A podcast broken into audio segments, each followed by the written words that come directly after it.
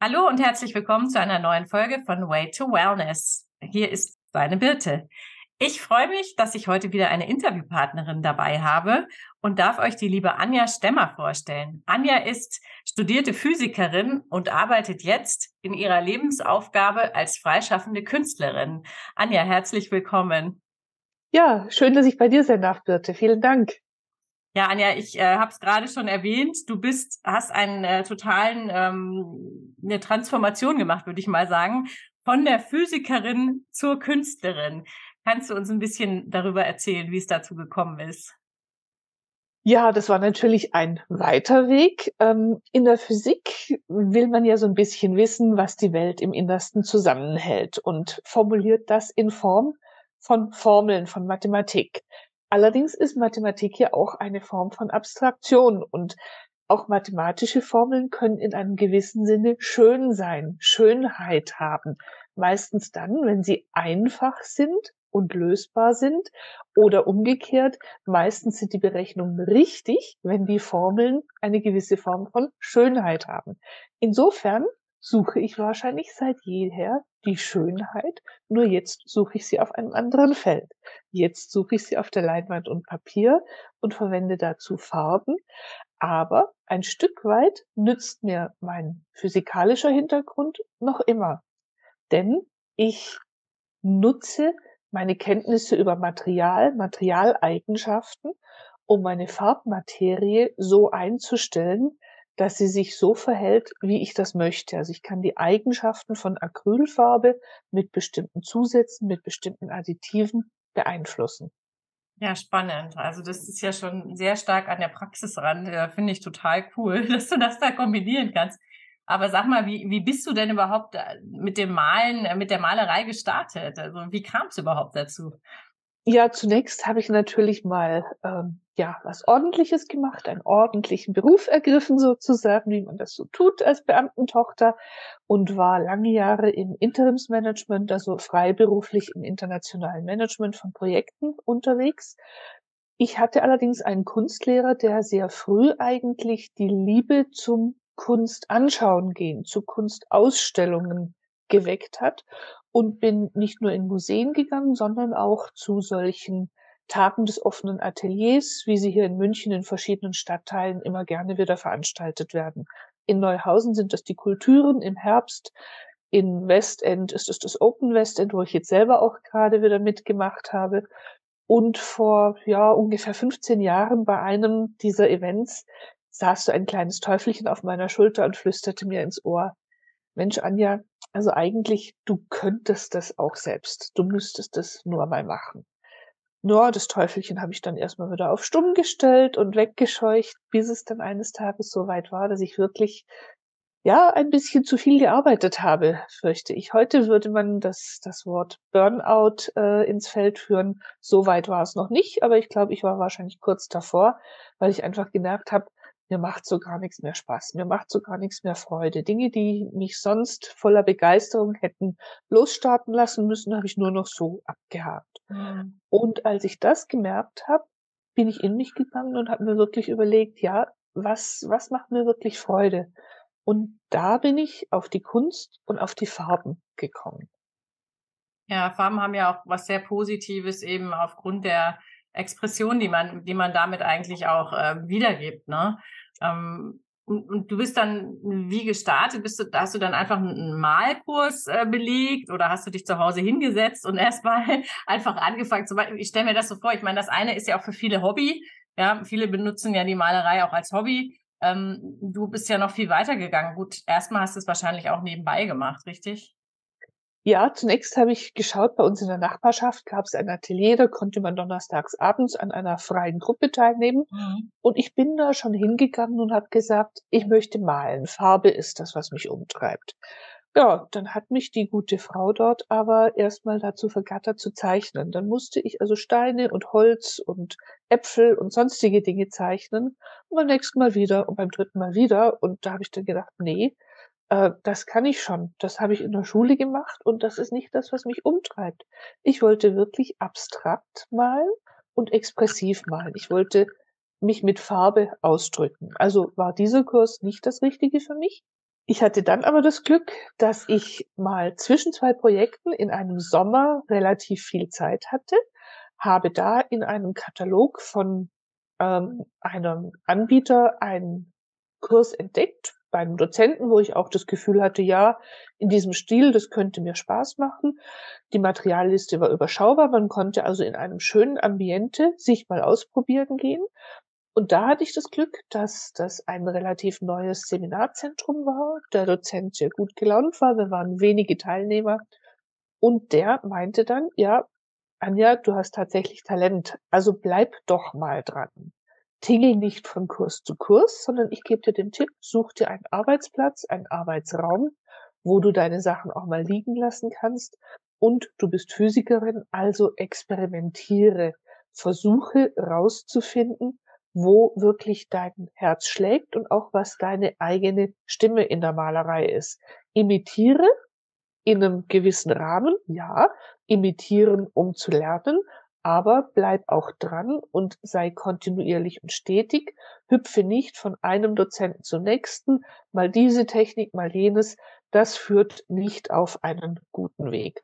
Und das war ein Mensch, der auch äh, aus dem Interimsmanagement kam. Der hatte vorher eine Druckerei geleitet und ja. war dann äh, sozusagen auch in äh, frühzeitige Pension gegangen, als die Druckerei aufgrund der ganzen Online-Digitalisierungsthemen äh, sich deutlich verkleinern musste. Okay. Das war also sozusagen dein erster Mentor, kann man fast sagen, oder? Ja, kann man fast sagen, genau. Und musstest du viel lernen am Anfang? Ist es, also wie stelle ich mir das vor? Musst du bestimmte Te oder diese Technik, die du, die du jetzt ausübst, du sagst ja, du malst mit Acryl hauptsächlich, ähm, musstest du das wirklich lernen oder war das mehr Learning by Doing? Ähm, wie kommt man dann dazu, dass man weiß, okay, jetzt, jetzt taugt's was, was ich hier gemacht habe?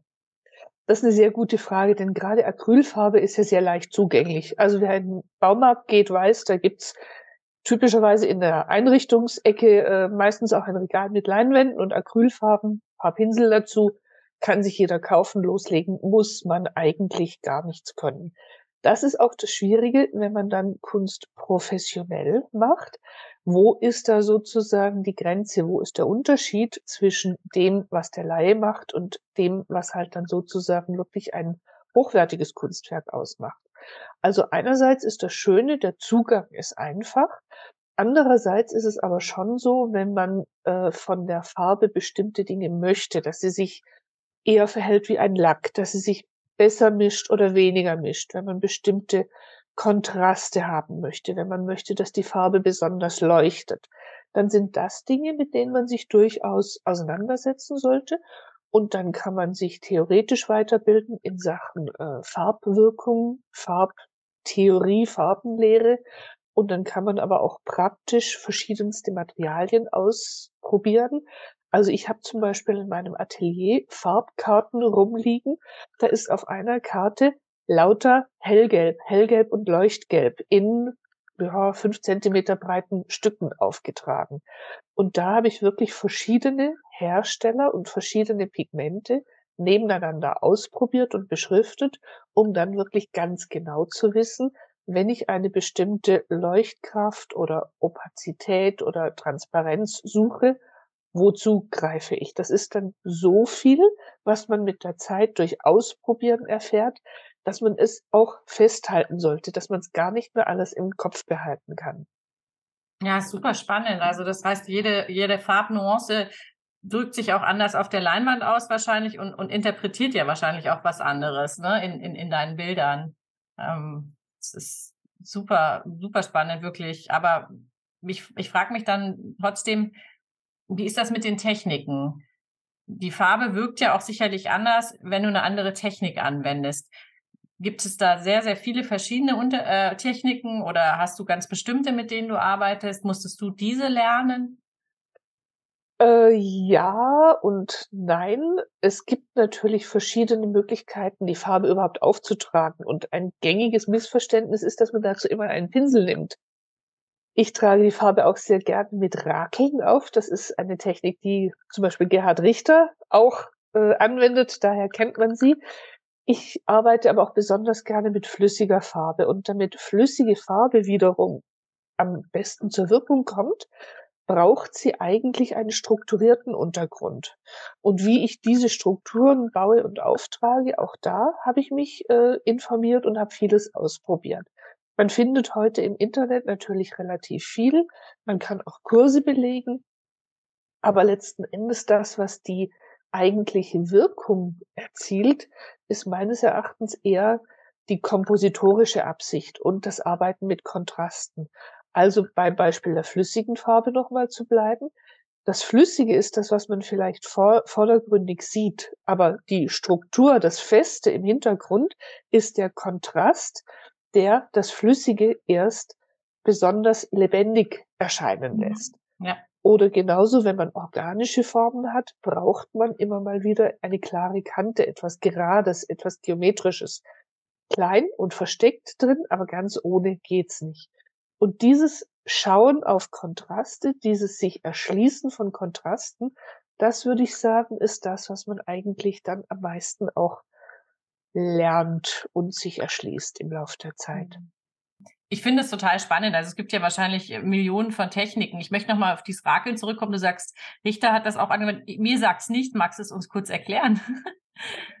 Eine Rakel ist ja letzten Endes entweder ein Stück Metall an einem Griff, die man waagerecht parallel zur Oberfläche über die Leinwand zieht, oder man hat auch äh, Materialien wie zum Beispiel diese Gummirakeln. Das ist ein Stück äh, starkes schwarzes Gummi in einem Holzgriff, mit dem man einfach zieht, abzieht sozusagen, Farbe über die Leinwand zieht. Und dabei äh, hat man unterschiedliche Schichtdicken und manchmal reißt die Farbe ab, manchmal mischt sie sich miteinander, manchmal kann man etwas wieder abheben. Das ist das Wichtige da dabei. Das Bild entsteht nicht nur durch Auftragen, sondern durch Auftragen und durch Abtragen, also auch wieder durch die Subtraktion, ja. durch das Wegnehmen. Und das Wegnehmen von bestimmten Farbschichten, das kommt eben mit dem Rakeln auch ganz gut dann äh, zustande. Ja, cool. Also es ist ähm, sozusagen auch dann nochmal eine Strukturveränderung im Bild, die du, die du dadurch erreichen kannst, ne? Genau, genau. Klasse. Ja, du ähm, hast dann also angefangen mit dem Malen nebenbei, wie du uns erzählt hast. Hast du denn da schon gemerkt, dass sich in deinem Leben irgendwie was positiv verändert hat?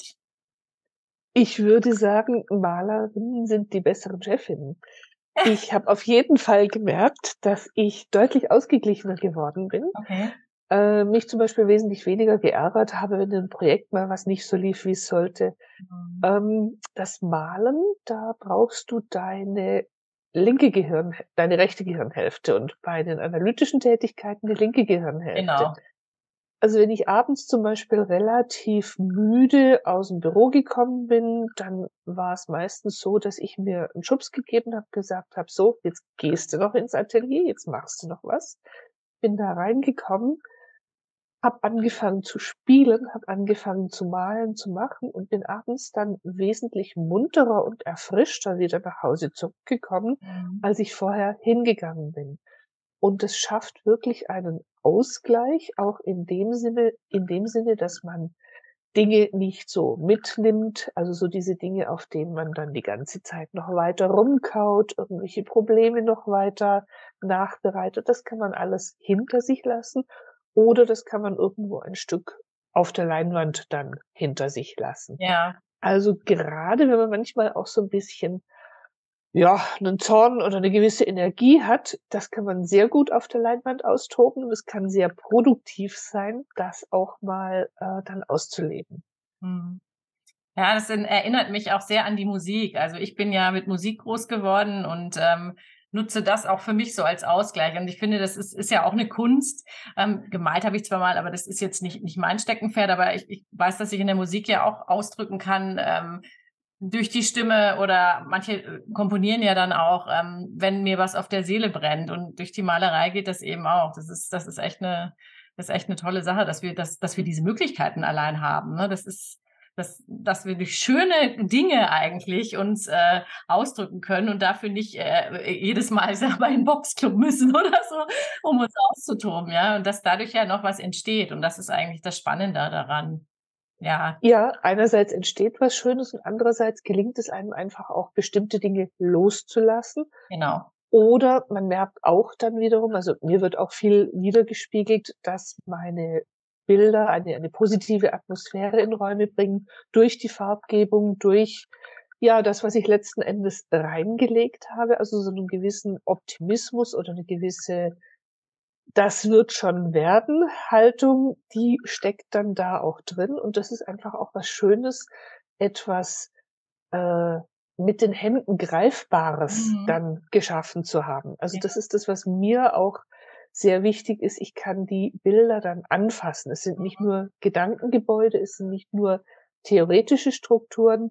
Da gibt es ein theoretisches Fundament dahinter, aber letzten Endes zählt das, was man sieht und was man in die Hand nehmen und an die Wand hängen kann.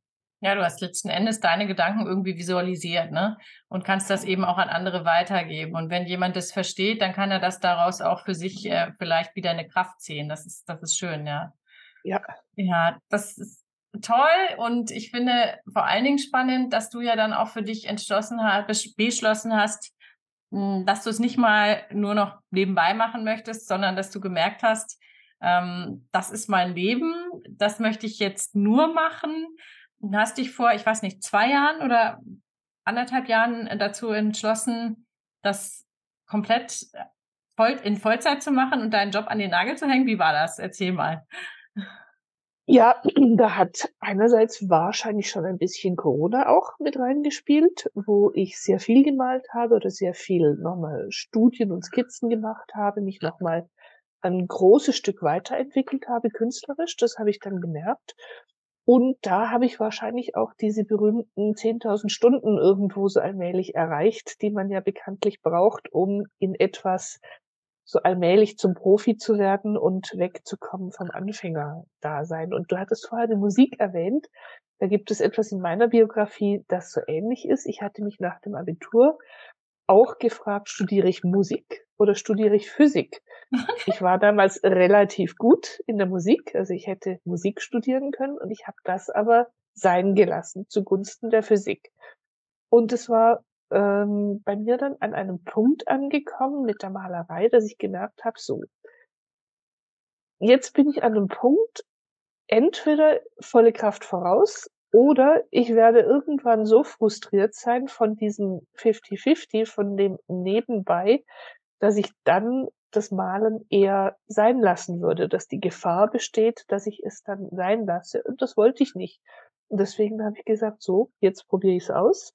Jetzt schaue ich mal, ob ich diesen hochkomplexen Kunstmarkt, ob ich da auch äh, mich positionieren kann und gebe mir einfach die Zeit, um es auszuprobieren und bin dann seit Mai letzten Jahres äh, sozusagen ja offiziell als freischaffende Künstlerin, Vollzeitkünstlerin unterwegs. Ja. ja, waren Sie, ja, das ist ja auch so die Zeit, wann, wann wir uns kennengelernt haben, sogar noch ein bisschen vorher, ne? Ja, ja. Ist ja auch bei der äh, berühmten Storytelling Academy kennengelernt von Geschichten, die verkaufen. Hatte ich ja jetzt auch neulich schon einen äh, Kollegen hier im Interview. Ähm, ja, das ist toll. Also gerade auch, dass wir dort äh, uns mit so vielen verschiedenen Professionen einfach äh, treffen konnten und ähm, da auch weiter Kontakt haben. Das finde ich eine tolle Sache, weil wir uns ja auch gegenseitig alle irgendwie ein Stück weit unterstützen.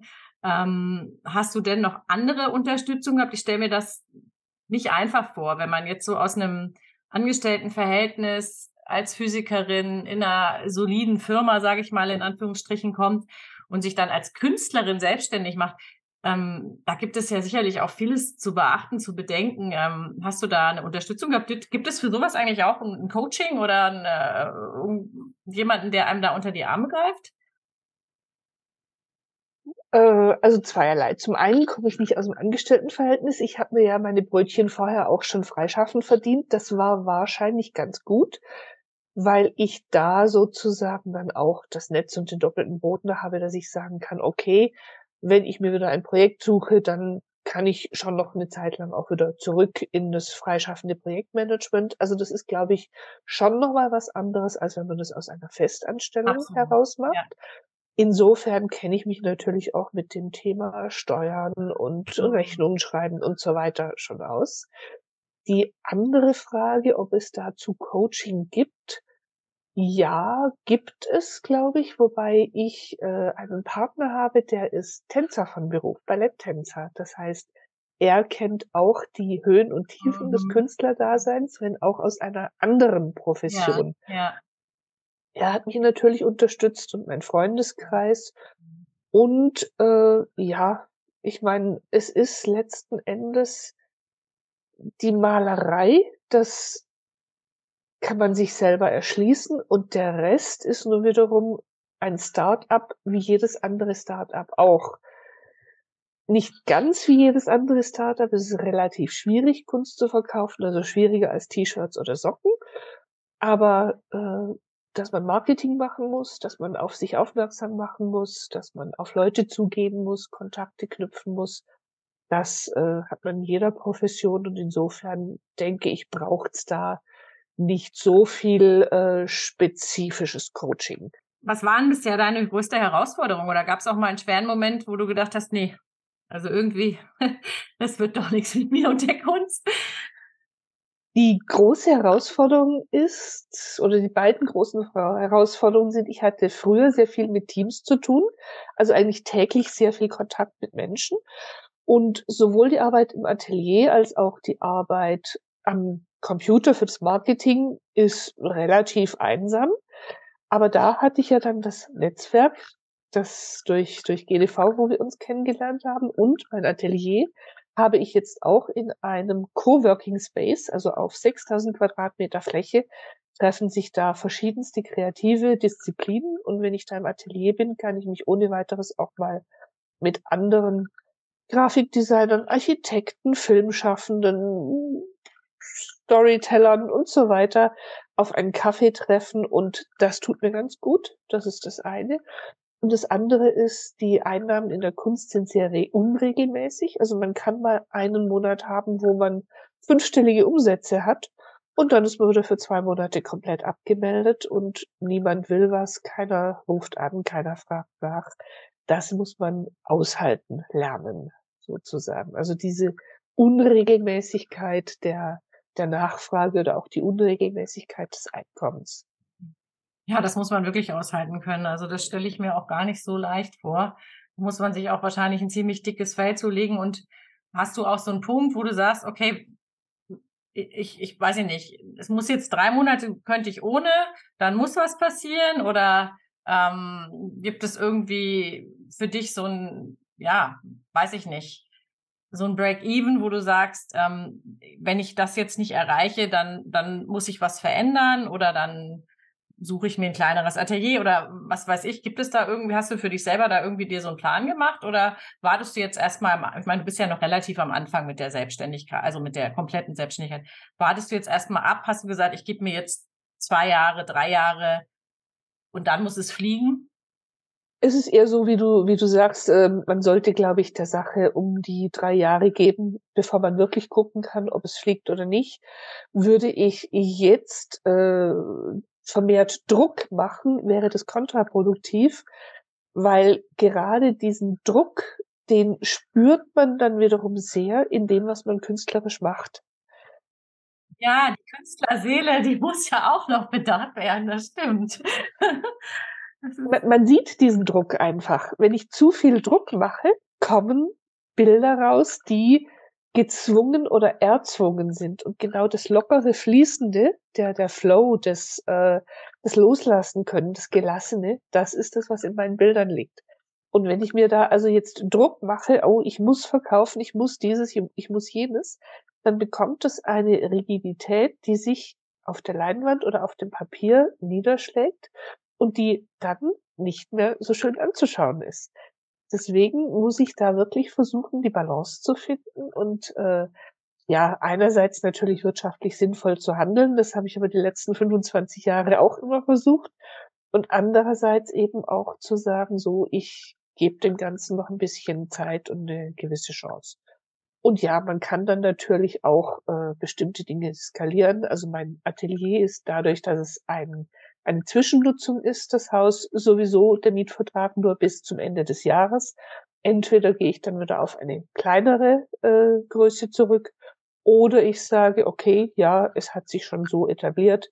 ich suche mir ein permanentes, einen permanenten großen Arbeitsraum.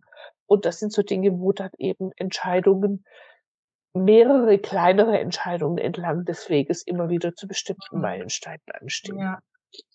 Ich finde es total faszinierend, was du vorhin gesagt hast, also dass du letzten Endes ja das ganzheitlich auch leben musst, ne? dass du in dem Flow sein musst, damit die Bilder vernünftig werden, in Anführungsstrichen, ähm, dass du eigentlich so eine Art Metamorphose als Mensch wirklich durchmachen musstest auch, ne? Damit du, damit du das auch weitergeben kannst. Ja, Metamorphose ist äh, ein, ein, ein hochgegriffenes Wort, aber ich glaube schon, dass durchaus Lebenserfahrung oder eine eigene innere Haltung des Künstlers, der Künstlerin auch wieder aus den Bildern spricht und äh, eine gewisse Resonanz erzeugt bei den, bei den Betrachtern. Ich mache mir manchmal den Spaß, wenn ich eine Ausstellung habe, keine Titel neben die Bilder zu hängen und zu gucken, wie die Betrachter oder Leute, die sich eben wirklich für die Bilder interessieren, was für Titel die vergeben würden. Ja, das ist cool. Und oftmals sprechen die dann von ähnlichen Dingen oder von ähnlichen Themen, die sie sehen, bei völlig abstrakter Kunst, ja. wie Titel, die ich auch äh, den Bildern gegeben hätte oder wie Inspirationen, die da vielleicht mit hineingeflossen sind. Ja, ja, das ist cool. Das ist eine gute Idee. Muss, musst du mir mal erzählen. Also musst du oder musst du mir auch mal ein Bild zeigen. Dann mache ich das auch mal. Ein paar von deinen Bildern durfte ich ja schon sehen, als ich auch bei dir im Atelier war. Das ist echt cool. Ja, ähm, Kommen wir mal dazu. Wie, wie kommst du denn überhaupt an deine Ausstellungen? Wie kommst du an deine Kunden? Das ist ja sicherlich das zweite große, ne? Das zweite große Thema. Eben Marketing, sagtest du ja auch, ähm, ist das, was du zur Hälfte der Zeit auch machen musst. Wie, wie bist du da gestartet? Gut, es gibt in München einige Möglichkeiten, äh, Ausstellungen selber zu organisieren. Ich habe für mich festgestellt, dass ich besser wahrgenommen werde, wenn ich Einzelausstellungen mache, als wenn ich mich in eine Gruppenausstellung begebe und da sind noch 50 ganz andere Bilder, ganz andere Stile drumherum. Deswegen versuche ich tendenziell eher an einem geeigneten Ort eine Ausstellung für eine Woche oder so selbst zu machen oder mit drei oder vier Kollegen, das in einem relativ kleinen Kreis, vielleicht zu dritt, zu viert, äh, was auszustellen. Da hat der Betrachter mehr Möglichkeiten, sich in meine Bildwelt hinein einzufühlen. Hm, man muss andererseits auch wieder an bestimmten Kunstmessen teilnehmen. Das wird einfach erwartet, äh, um sich zu etablieren, um sozusagen professionell wahrgenommen zu werden. Ja, und dann kann es durchaus auch mal sein, dass ein Sammler einen weiterempfiehlt. So bin ich jetzt zum Beispiel an eine Ausstellung gekommen, wo ich in einer Kanzlei ausstellen darf bei einem Rechtsanwalt, der auf Kunstrecht und Nachlässe und Sammlungen spezialisiert ist. Das war eine Empfehlung eines meiner Sammler. Und da freue ich mich schon sehr darauf. Das wird dann wiederum hoffentlich meinen Bekanntenkreis äh, erweitern und da wieder neue Impulse dann geben. Ja, ah, schön. So empfiehlt man sich dann auch gegenseitig weiter, ne? wenn man in der ja. Szene etabliert ist. Ähm, und du hast mir auch mal erzählt, du stellst ja auch online aus oder hast auch Online-Verkäufe von deinen Bildern. Wie läuft das ab? Gibt es da Plattformen oder hast du eine eigene Seite? Ich habe natürlich meine eigene Website, ja. Allerdings habe ich keine Seite mit einem Shop, weil äh, etwas hochpreisigere Güter und meine Bilder kosten doch bei den Bildern auf Leinwand meistens über 1000 Euro. Die kauft man nicht einfach mal so bei einer Person, die man nicht kennt, per E-Business. Insofern ist meine Website mein Schaufenster. Man kann sich da aber auch meinen Katalog mit Preisen, Formaten, Details und so weiter runterladen. Und ich verkaufe tatsächlich über Online-Plattformen wie Singulart oder Saatchi Online, bei denen man auch äh, erstmal evaluiert wird und aufgenommen wird und dann seine Bilder da in ein Portfolio einstellen kann.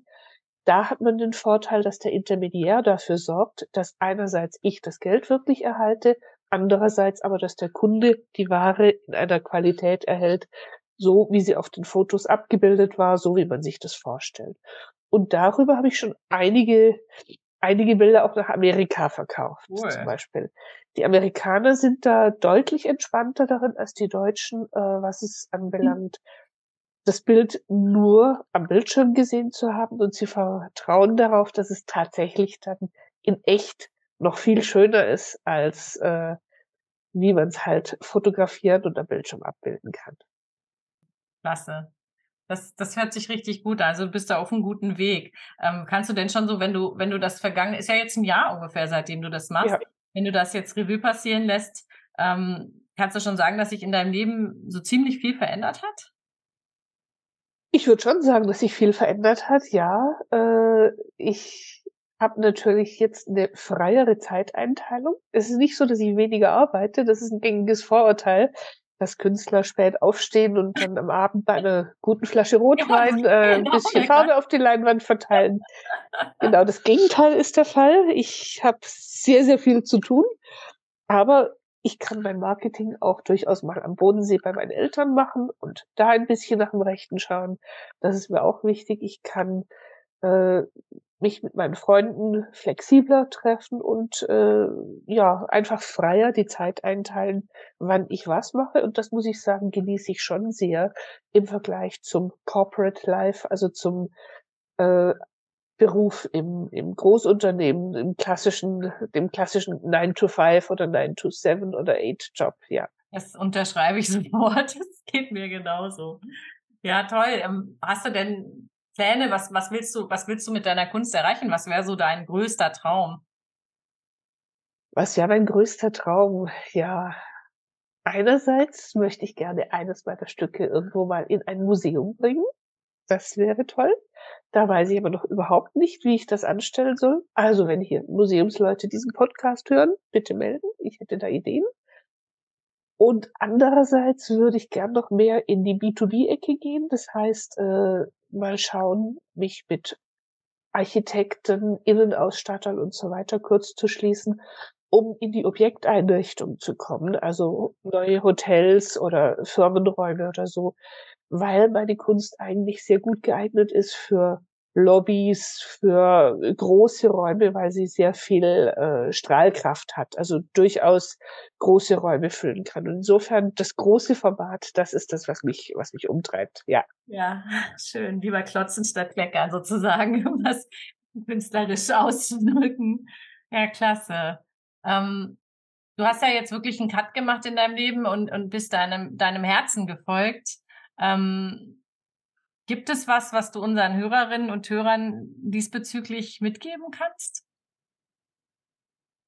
Was ich den Hörerinnen und Hörern mitgeben kann, wenn sich diese Stimme meldet, die sagt, du solltest was anders machen, dann höre da tatsächlich mal drauf. Es gibt viele Möglichkeiten, graduell etwas auch nebenbei erstmal auszuprobieren und dann eines Tages den großen Schritt zu machen. Und wenn man das tut, ist es wichtig, das entspannt zu tun, sich eben keinen Druck, keinen Stress zu machen oder nicht zu viel Druck, nicht zu viel Stress zu machen, dann klappt das auch. Super, danke Anja, das sind, das sind schöne Worte ähm, zum Abschluss jetzt. Ich ähm, habe noch drei ganz kleine Fragen an dich. Ähm, die erste ist, was ist dein Lieblingsessen? Mein Lieblingsessen. Hm, Käsefondue. Oh, oh, das hatten wir noch nicht. Sehr cool. Ich finde das super spannend, weil wirklich, ich frage es jedes Mal und es kommt immer was anderes raus. Und ähm, da können sich meine Kinder eine Scheibe von abschneiden, weil die und ihre Freunde mögen am liebsten alle Spaghetti Bolognese. Käsefondue, sehr lecker. Cool. Ja, und was machst du jetzt im Anschluss an unseren, an unseren Termin? Im Anschluss werde ich wahrscheinlich ins Atelier fahren und da an einem großen Werk auf Papier weiterarbeiten. Das ist etwas, wo ich gerade sozusagen in der Vorserienfertigung bin. Ich will eine neue Technik etablieren und bin da noch dabei, auf Papier das auszuprobieren, bevor ich dann auf die Leinwand gehe damit. Super. Und meine letzte Frage, ähm, gibt es dieses Jahr noch was Besonderes, was du vorhast? Gibt es was Besonderes, was ich vorhabe? Hm. Eine Reise nach Zypern. Da freue ich mich drauf. Ja, das glaube ich. Das ist schön. Warst du schon mal da? Nein, noch nicht. Dir viel Spaß. Ich war schon, ich war schon zweimal auf Zypern und ich äh, finde es wirklich schön. Kann ich dir empfehlen. Ja, toll. Dann ähm, erstmal herzlichen Dank, liebe Anja, Ähm, ich danke euch, liebe Hörerinnen und Hörer. Wenn ihr mehr über Anja erfahren würdet, erfahrt ihr ähm, auch in meinen Show Notes, wo ihr sie erreichen könnt und in welchen äh, Social Media Kanälen ihr sie findet. Ich freue mich, wenn ihr auch nächstes Mal wieder einschaltet und wünsche dir jetzt noch einen wunderschönen Tag. Tschüss. Tschüss.